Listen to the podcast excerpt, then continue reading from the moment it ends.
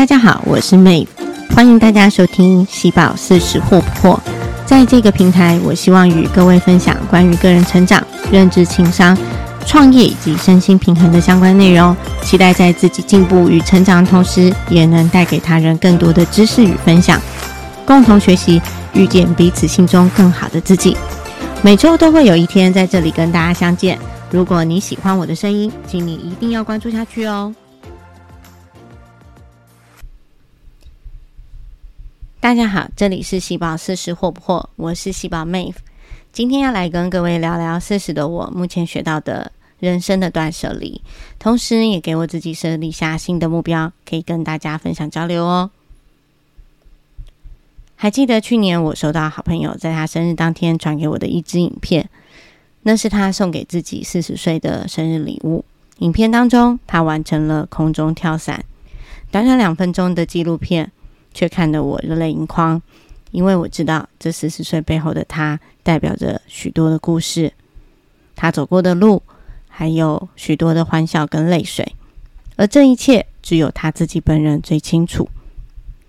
值得庆幸的是，生在现在的女性，四十岁的我们正是要大展身手、大步向前冲的开始。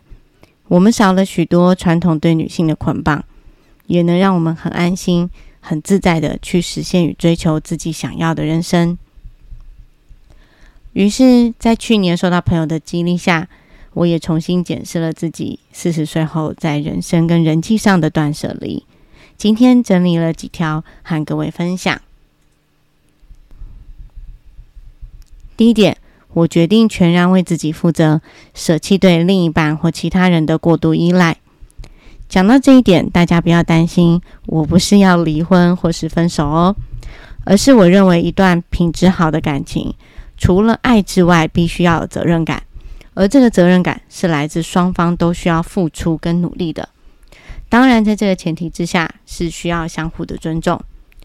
我认为全职妈妈是伟大的，但我也认为全职妈妈假如有一天变成了糟糠之妻，而自己也必须负担起一半的责任。因为不是当妈妈就一定要把自己变成了黄脸婆。假如因为自己不爱惜自己的外在，就说另一半变心、先生变心不是真爱，那就是太相远的说法了。毕竟人性都是看外貌为优先的动物嘛。所以决定全然为自己的内在和外在负责。不只是自我保值的最核心思想之外，同时也是保有一份有品质的感情的关键哦。当然，这一点同时也可以套用在我们跟父母、孩子还有其他亲友的身上，可以去检视一下自己是不是常常与父母、孩子还有其他亲友有一些争执的时候。会很主观的期待对方应该是要怎么样的表现跟反应，但偏偏对方就是不如你预期的出招呢？最后就是导致你和他都受伤，问题依旧没有解决，但我们的情绪都已经坏到了谷底。所以全然为自己负责吧，不一定要求对方一定要如何。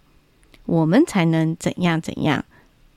假如对方依然顾我，也没关系，因为这一生我对我自己负责，我就按照我的步伐前进，但我不会去勉强他人按照我的规划去做，放下自己的执念，最后把自己照顾好。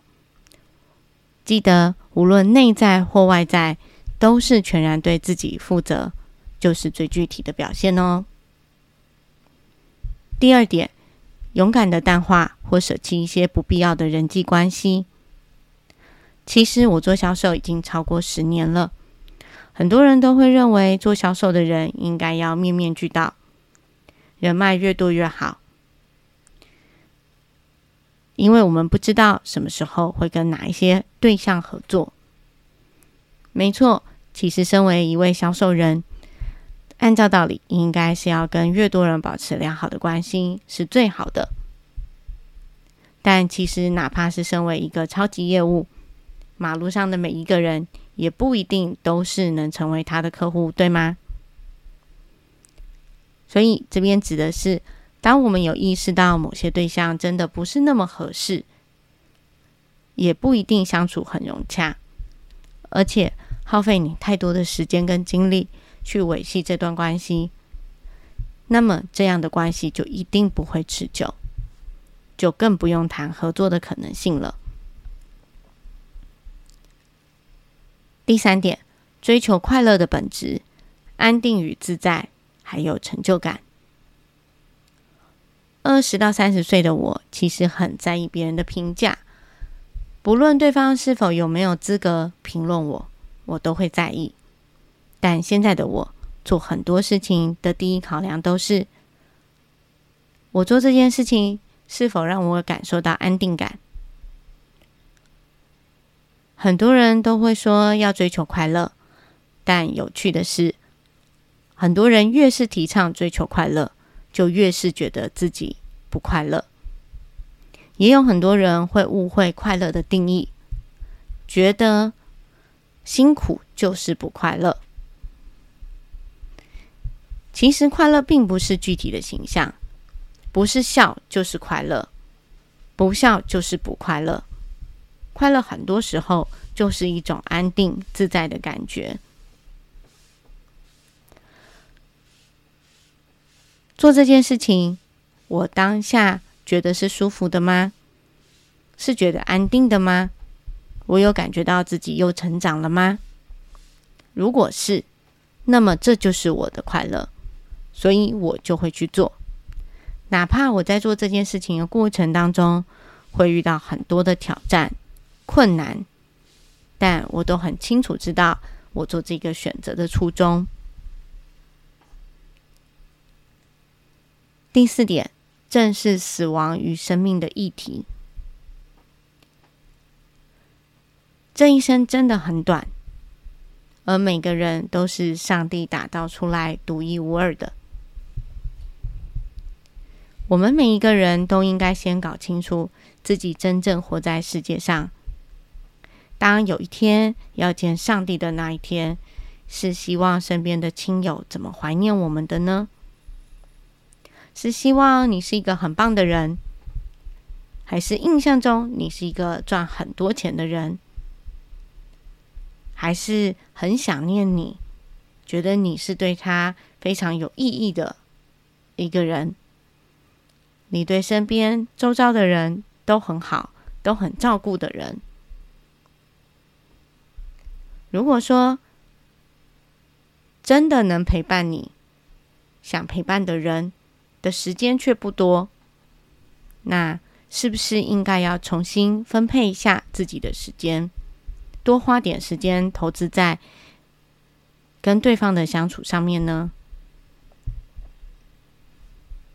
同时，我也鼓励大家可以找一个时间，好好列下自己的 bucket list。看看自己还有多少想完成的事情，然后认真安排、规划好时间去完成。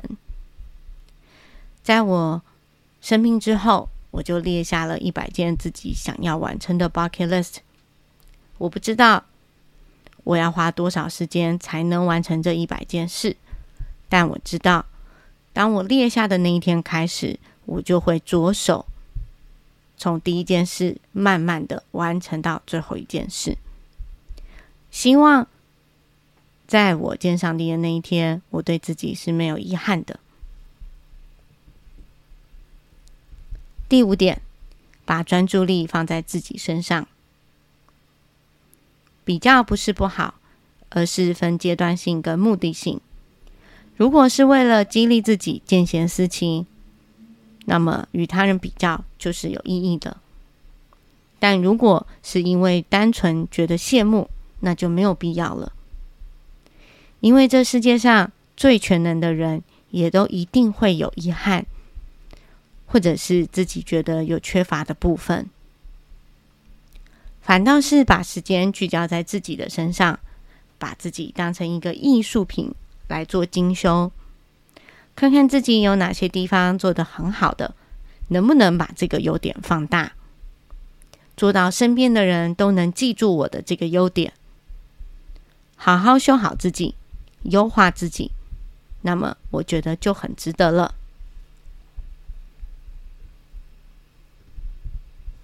第六点，也是最后一点，学习中庸之道。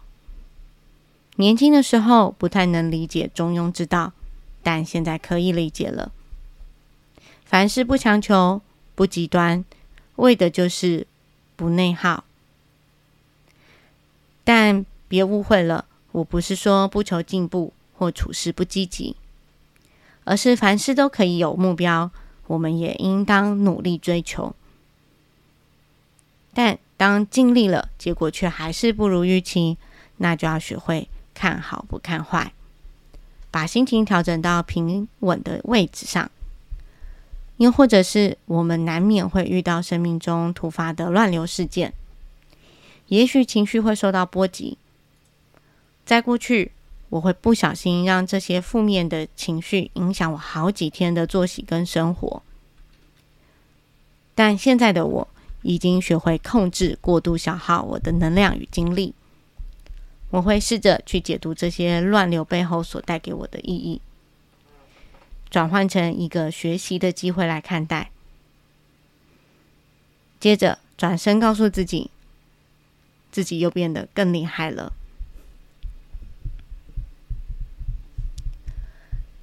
以上简单分享六点，是现在四十岁的我拥有的一些断舍离的人生观。不知道有没有朋友也跟我一样的想法呢？那我们下次见了。这里是喜宝试试破不破，希望大家会喜欢我今天的分享。如果你喜欢我的分享内容，请记得订阅我的频道，或是追踪我的 IG 及个人网站，每周都会在这边跟大家相会哦。如果你也想回馈给我一些心得或是鼓励，欢迎你写信或是留言给我哦。